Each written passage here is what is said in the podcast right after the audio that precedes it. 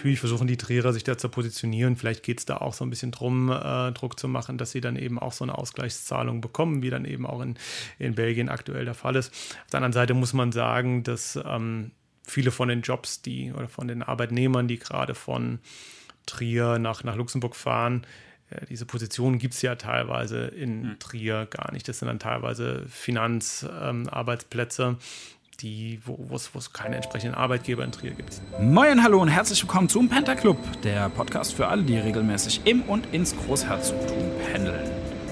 Gleis 11 Süd steht RE11 nach Luxemburg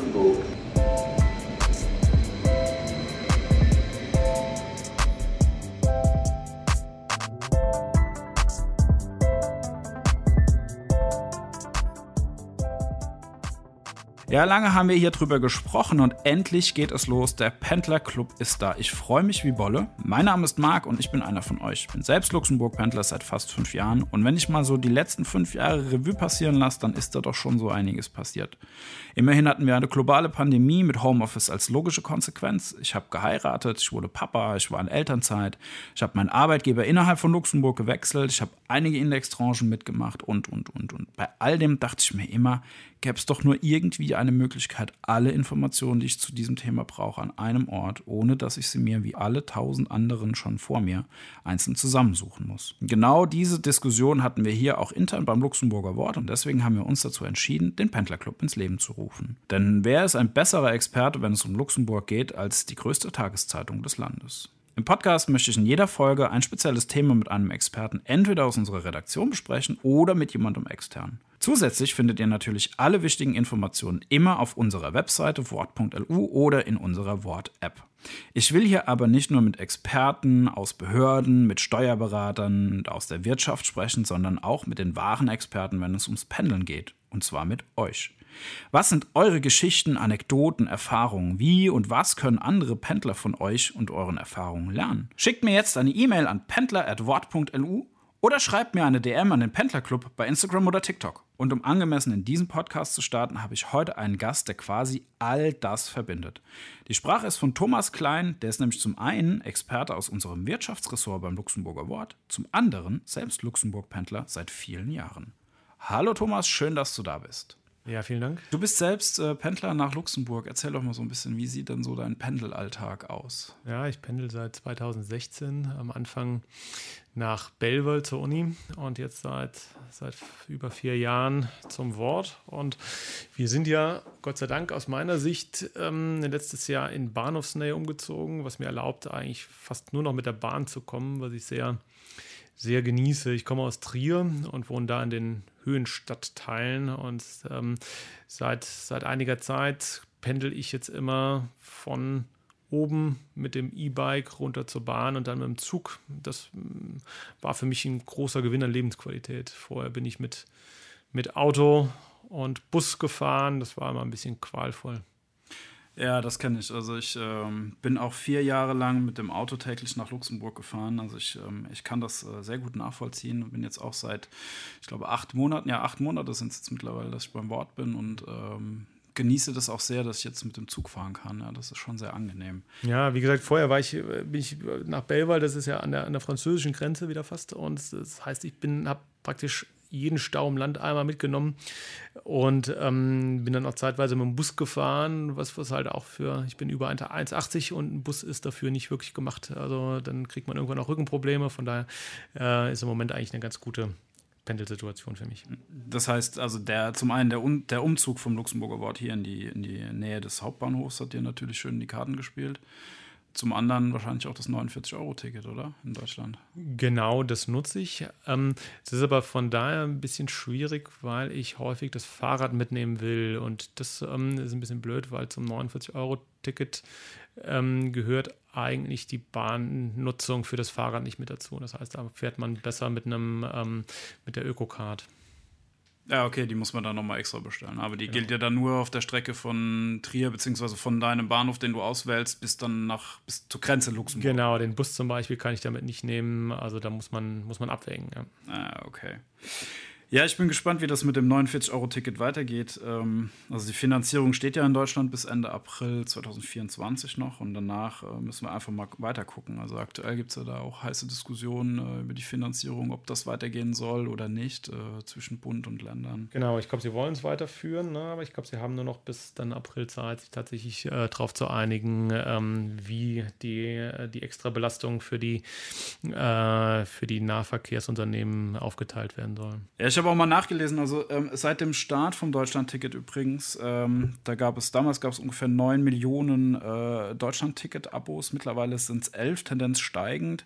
Es wird aber auch davon ausgegangen, dass wenn das Deutschland-Ticket teurer werden sollte, dass dann äh, natürlich der Trend irgendwie in die andere Richtung umschlägt und viele Leute dann halt wieder auf Individualverkehr, Auto mhm. und so weiter zurück umsteigen. Ja. Ja. Für mich lohnt sich das 49-Euro-Ticket generell schon, allerdings ärgere ich mich diesen Monat so ein bisschen, ähm, dadurch, dass der Zug ab Trier nach Koblenz einfach komplett ausfällt äh, und ich auf Schienenersatzverkehr umsteigen müsste, äh, aber nicht kann, weil ich das äh, zeitlich bei mir nicht hinkriege, steige ich jetzt halt für diese Zeit wieder aufs Auto um und ähm, kann halt mein 49-Euro-Ticket jetzt nicht einfach mal aussetzen, weil es eben äh, als Abo-Modell angelegt ist. Also das ist einerseits schon sehr bequem, wenn sich dieses Abo jeden Monat automatisch verlängert. Ähm, auf der anderen Seite ärgert es mich halt jetzt diesen Monat, weil das irgendwie 49 Euro sind, die mir im, im Tank fehlen. Ich hoffe, dass das halt in Zukunft ein bisschen besser wird, dadurch, dass da jetzt Bauarbeiten sind, dass die Infrastruktur der Bahn da auch ein bisschen äh, besser und zu, zuverlässiger wird. Es gibt ja auch noch den Ausbau der Weststrecke in Trier. Das ist ja auch im Moment aktuell ein mhm. großes Thema. Wie siehst du das? Glaubst du, das bringt viel in Trier,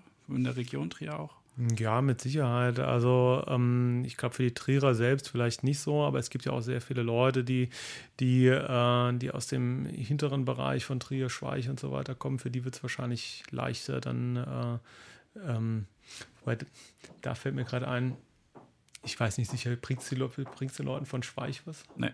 Nee, okay. Also ich habe mal nachgeschaut. Ähm, es, äh, es ist geplant, dass äh, auf, der, auf der Trierer Weststrecke zwei Verbindungen fahren. Und zwar ist die eine, die Regionalbahn 83, die pendelt von Montag bis Sonntag stündlich zwischen Wittlich und dem Hauptbahnhof in Luxemburg Stadt.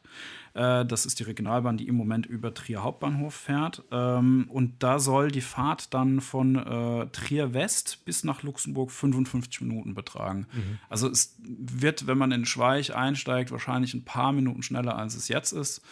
Aber ich glaube, es ist nicht der Rede wert. Es ist halt für die Leute, die in Trier, in Trier West äh, wohnen, mhm. ist es natürlich schon schön, äh, dass dann direkt der, Tür, der Zug vor der Haustür hält. Mhm. Quasi. Ich glaube, da, da ist dann der große Vorteil zu sehen.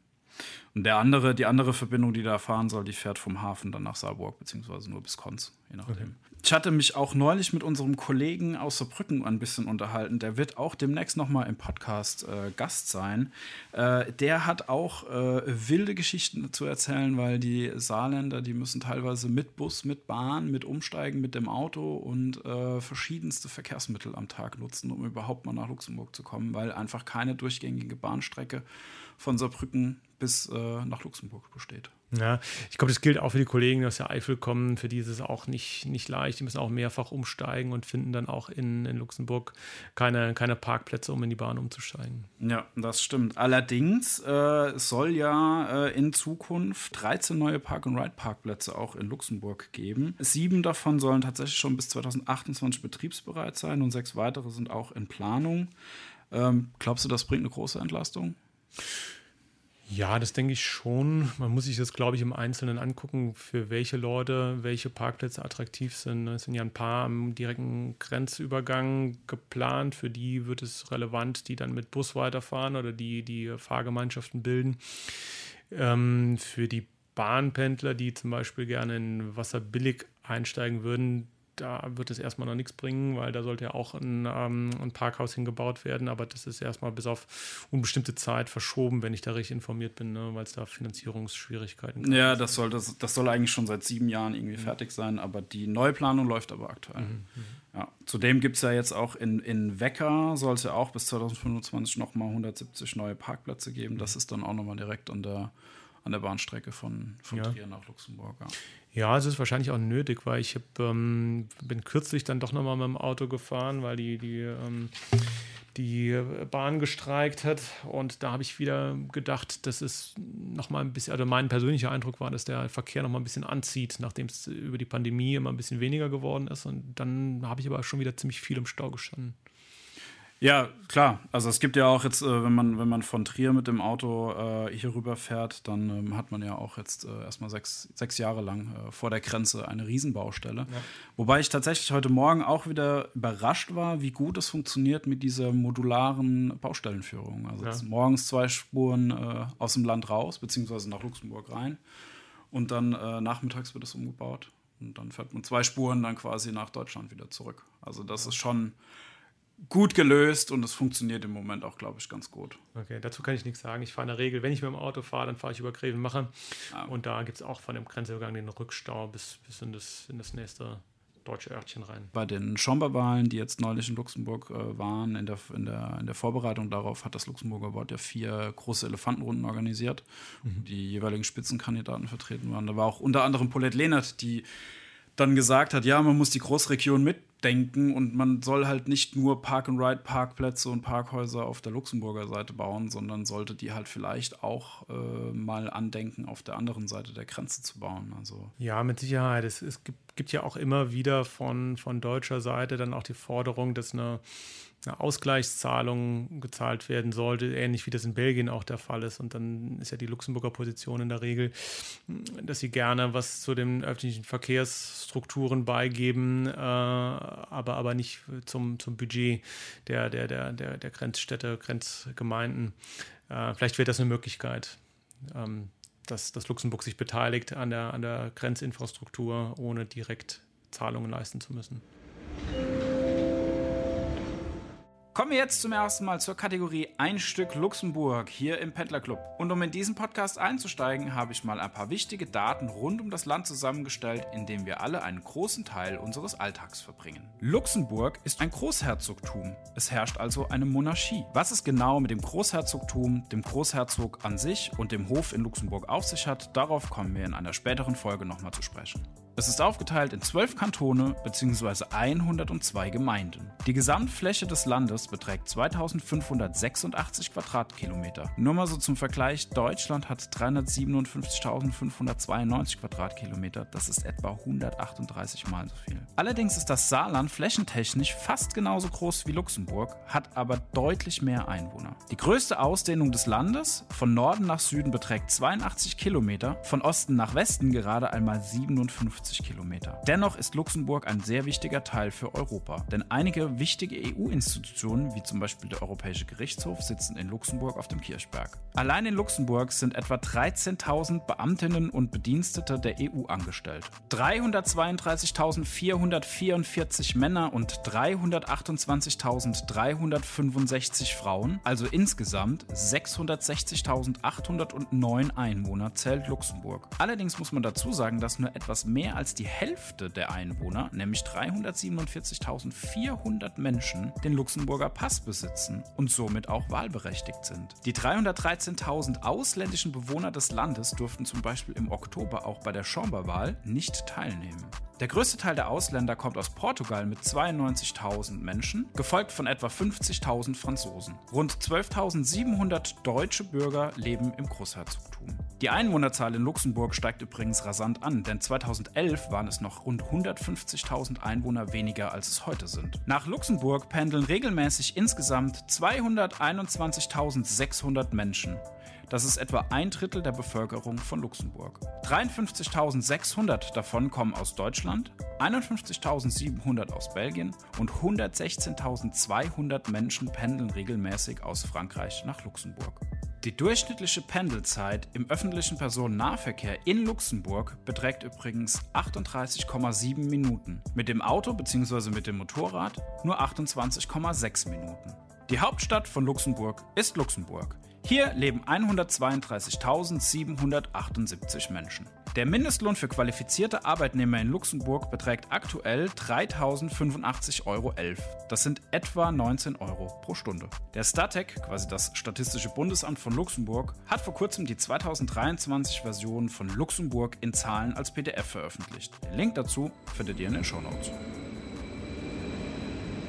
Die Alternative ist nicht pendeln, ähm, sondern äh, von zu Hause aus arbeiten. Mhm. Mir ist natürlich ganz klar bewusst, dass das für ganz, ganz viele Berufsgruppen, auch in der Pflege, im Handwerk und so weiter, natürlich nicht möglich ist. Trotzdem müssen wir und sollten wir hier drüber sprechen, wie das ist. Ähm, die Corona-Pandemie hat gezeigt, dass es funktionieren kann und zwar sehr schnell äh, dass Menschen auch digital zusammenarbeiten können und dass man nicht immer vor Ort sein muss. Äh, wie ist das bei dir, Thomas? Mhm.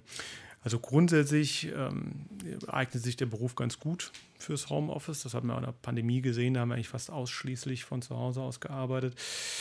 Man muss jetzt äh, muss man natürlich ein bisschen aufpassen. Aktuell gilt ja für, für deutsche Grenzpendler noch die, die Schwelle von 19 Tagen, zumindest beim, bei der Einkommenssteuer. Und ja, da sehe ich natürlich schon zu, dass ich drunter bleibe. Das ist äh, daher auch ein bisschen herausfordernd, weil da alles reinzählt. Also auch ich reise ab und zu mal ins Ausland. Das zählt dann praktisch auch in diese, in diese 19 Tage rein. Von daher ist das Budget für, für Homeoffice da nicht so schrecklich groß. Ne? Ähm, Im nächsten Jahr wird es ja ein bisschen größer. Dann wird es ja angehoben ähm, auf, auf 34 Tage endlich, äh, was ja für, für Frankreich und Belgien schon, schon länger feststand. Mhm. Deutschland jetzt endlich nach langem, langem Hin und Her äh, danach gezogen. Ja, aber zu den 34 Tagen, da gibt es ja auch harte Kritik aus Trier. Also da wird sich schon hart beschwert, dass, das, äh, dass der Konkurrenzkampf mit Luxemburg sowieso schon sehr schwer ist. Ja, ich finde, das kann man, kann man so oder so sehen. Natürlich versuchen, versuchen die Trierer sich da zu positionieren. Vielleicht geht es da auch so ein bisschen drum, äh, Druck zu machen, dass sie dann eben auch so eine Ausgleichszahlung bekommen, wie dann eben auch in, in Belgien aktuell der Fall ist. Auf der anderen Seite muss man sagen, dass ähm, viele von den Jobs, die oder von den Arbeitnehmern, die gerade von Trier nach, nach Luxemburg fahren, äh, diese Positionen gibt es ja teilweise in mhm. Trier gar nicht. Das sind dann teilweise Finanzarbeitsplätze, ähm, die, wo es keine entsprechenden Arbeitgeber in Trier gibt. Die würden dann eben nicht in Trier arbeiten, sondern in Frankfurt. Ja, ja das stimmt. Mhm. Verena Huberts hat ja auch gesagt, dass das äh, für sie eigentlich mehr oder weniger nur ein Etappenziel ist. Also mhm. sie will ja auf die 46 Tage tatsächlich hochgehen, mhm. noch weiter. Ähm, das wäre schön. Allerdings sagt sie halt auch ganz klar, nur in Kombination mit äh, diversen Ausgleichszahlungen aus Luxemburg. Da gibt es halt auch von EU-Richtlinien her keine gesetzliche Grundlage. Siehst du, hältst du das für realistisch, dass das früher oder später dann doch kommt und ausgehandelt wird zwischen Luxemburg und Deutschland? Das, das, ist schwer zu beurteilen. Äh, ich hatte für einen älteren Artikel, als ähm, noch die Frage war, ob die 19 Tage irgendwann ausgebaut werden würden, da hatte ich eine Anfrage ans Bundesfinanzministerium geschickt.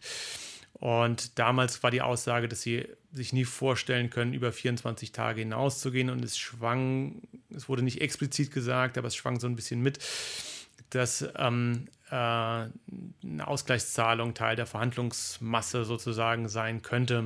Ähm, jetzt gibt es diese, diese, diese Erhöhung auf 34 Tage, ohne dass es eine Ausgleichszahlung gibt. Von daher glaube ich, ist es auf jeden Fall kurzfristig scheint es nicht, äh, nicht äh, bevorzustehen, dass, dass sowas nochmal ähm, auf die Tagesordnung kommt. Hm. Wie siehst du das von Luxemburger Seite aus? Denkst du, da ist ein großes Interesse da, diese 34 Tage noch weiter hochzudrehen? Oder sind die, Na ich meine, Luxemburg hat ja auch schon Verluste dadurch, auch wenn Arbeitnehmer 34 Tage im Jahr nicht da sind, dann gehen sie 34 Tage im Jahr nicht essen, geben kein Geld im Land aus. Ja, das, das hört man ja auch immer wieder, ne? dass, die, ähm, dass die Gastwirte das, das sehr kritisch sehen. Auf der anderen Seite tun sich auch Luxemburger Firmen inzwischen sehr schwer damit, äh, geeignetes Personal zu finden. Fachkräftemangel ist in, in Luxemburg vielleicht ähm, äh, genauso, äh, genauso ein Problem wie anderswo auch. Und ähm, ich glaube, und das, das klang tatsächlich immer wieder an bei Gesprächen mit Unternehmen, es ist schon ein wichtiges Mittel, um Arbeitskräfte anzuziehen, die Möglichkeit, dass man eben im Homeoffice arbeiten kann, auch für Grenzgänger, zumal ja ähm, die Preise im Immobilienmarkt in Luxemburg so hoch sind, dass für viele es dann plötzlich vollkommen unattraktiv wird, in Luxemburg zu arbeiten, wenn sie dann gleichzeitig hier leben möchten müssen. Ja, viele Unternehmen bieten ja auch immer mehr Satellitenbüros an, mhm. die dann irgendwie in, äh, in Grenznähe aufgebaut werden. Mhm.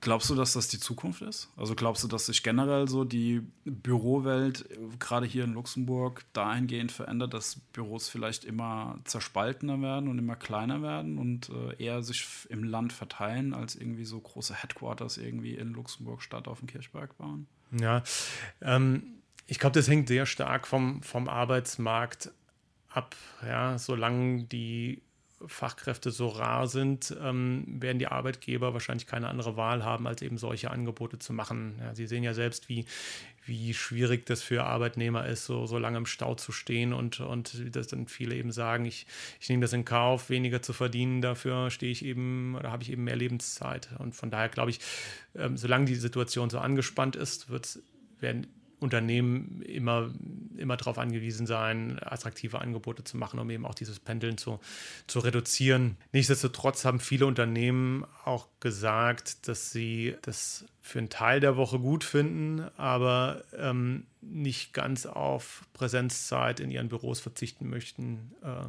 weil, weil, weil dadurch die, die Kohärenz verloren geht und den, der Team Spirit und so weiter. Und deswegen äh, verpflichten die meisten schon ihre, ihre Arbeitnehmer sehr regelmäßig zurück ins Büro zu kommen oder mindestens zweimal pro, pro Woche, mhm. auch wenn sie äh, Satellitenbüros unterhalten. Mhm, das heißt, ich habe auch als Arbeitnehmer in Luxemburg gar kein, gar kein Recht auf Homeoffice, sagen wir so. Nee, das Recht gibt es nicht. Nee, ja. nee. Okay. Weißt du, wie das ist, wenn ich äh, über diese 19 beziehungsweise dann im nächsten Jahr dann oder ab dem nächsten Jahr dann über diese 34 Tage Homeoffice zu Hause mache?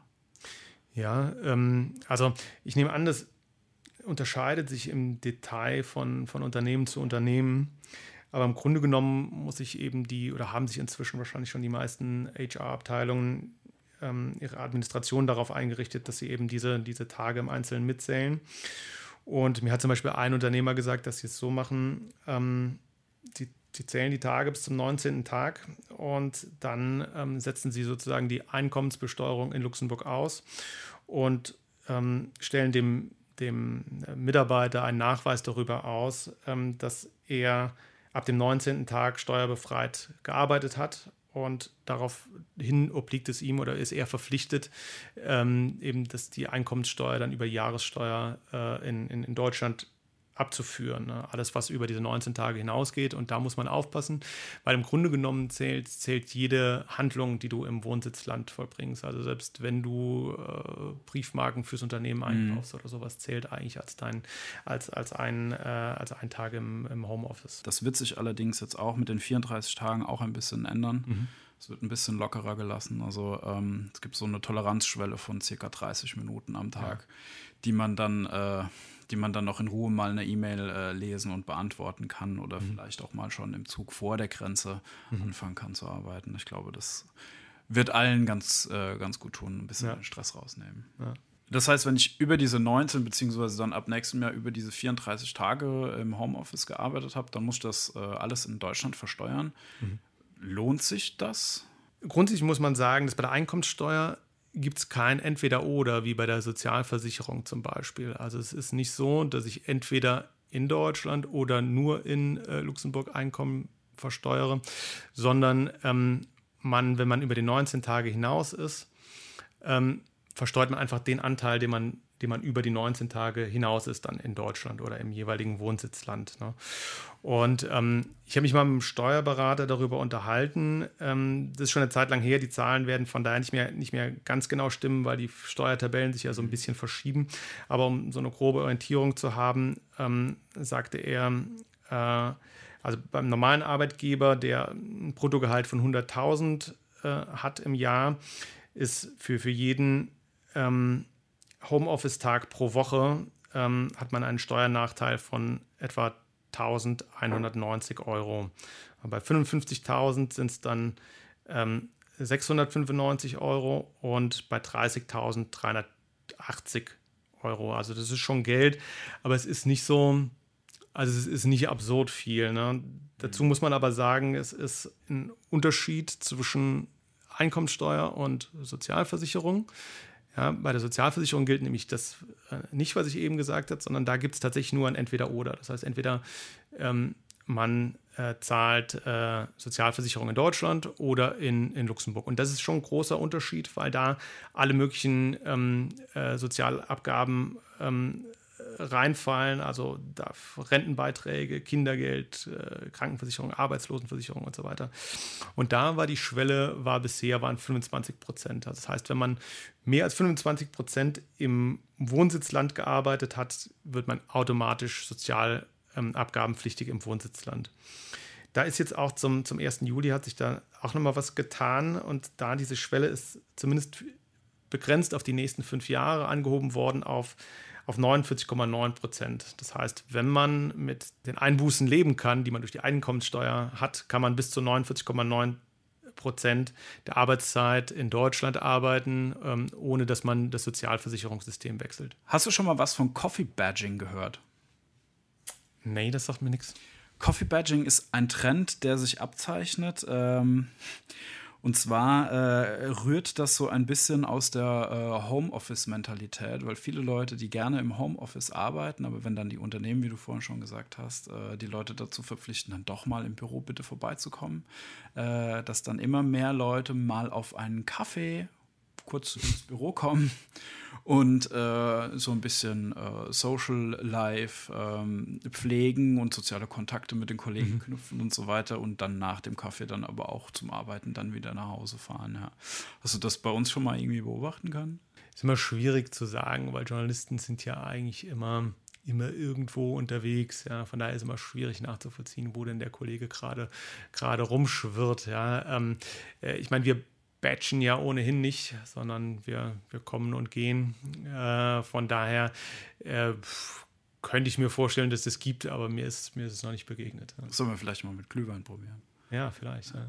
Apropos Glühwein, freust du dich auf Weihnachten?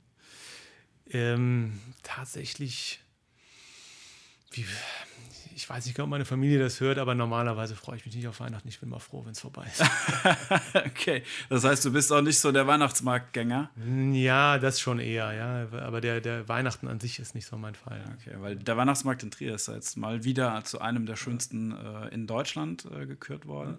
Allerdings, äh, vielleicht äh, auch interessant für alle Zuhörer, ähm, der Weihnachtsmarkt in Luxemburg ist auch sehr, sehr sehenswert. Ich war da letztes Jahr, der schlägt mhm. sich über die ganze Stadt. Mhm. Ähm, das, ist echt, äh, das ist echt schön. Das, äh, da stelle ich auch den Link dazu nochmal äh, in die Show Notes. Ja, dann wünsche ich dir noch eine schöne Vorweihnachtszeit. Ich hoffe für dich, dass es dann relativ schnell vorbeigeht und ähm, bedanke mich recht herzlich, dass du mein erster Gast warst heute. Alles klar, vielen Dank für die Einladung. Danke. Das war die erste Folge vom Pendler Club. Vielen, vielen Dank fürs Zuhören. Der Pendler Club trifft sich alle zwei Wochen, immer mittwochs, überall da, wo es Podcasts gibt, auf wort.lu und in der Wort-App.